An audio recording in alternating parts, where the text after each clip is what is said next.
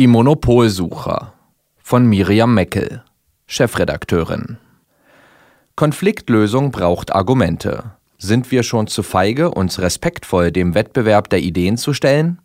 Eine häufige Kopfbewegung derzeit ist der Blick über die Schulter. Entweder um schnell zu schauen, wer jetzt wieder hinter uns und unseren bevorzugten Lebensbedingungen her ist, oder um denjenigen zu finden, den man für die Misere einer empfundenen Bedrohung der eigenen Existenz verantwortlich machen kann.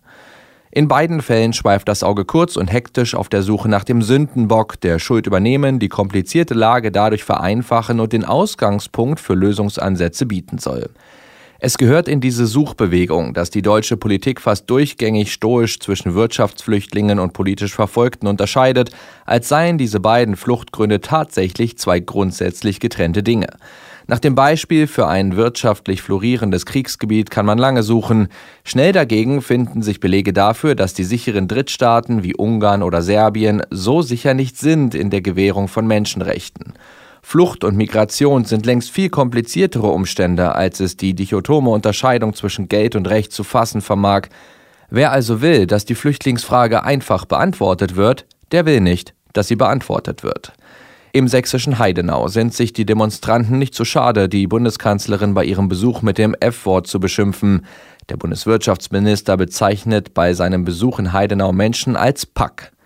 Auch wenn er damit berechtigt Wut und Härte gegenüber rechtsextremen Straftätern zum Ausdruck bringen will, es gibt Begriffe, die entbinden die Angegriffenen von der Pflicht zur Reaktion, weil sie nur ein Signal senden, das der Gesprächsverweigerung jenseits von Argumenten.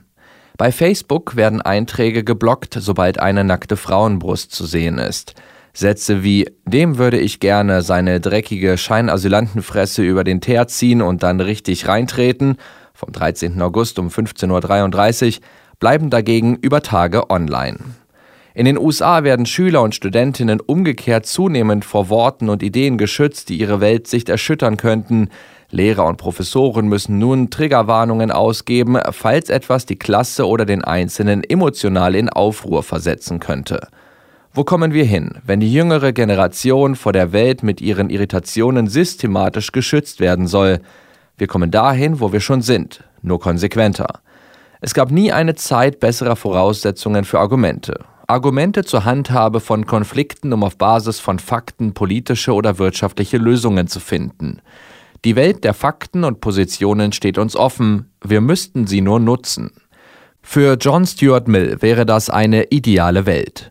In seinem Buch Über die Freiheit von 1859 beschrieb er, wie sich in einem Wettbewerb der Ideen auf dem Marktplatz der Meinungen die Wahrheit herausschält.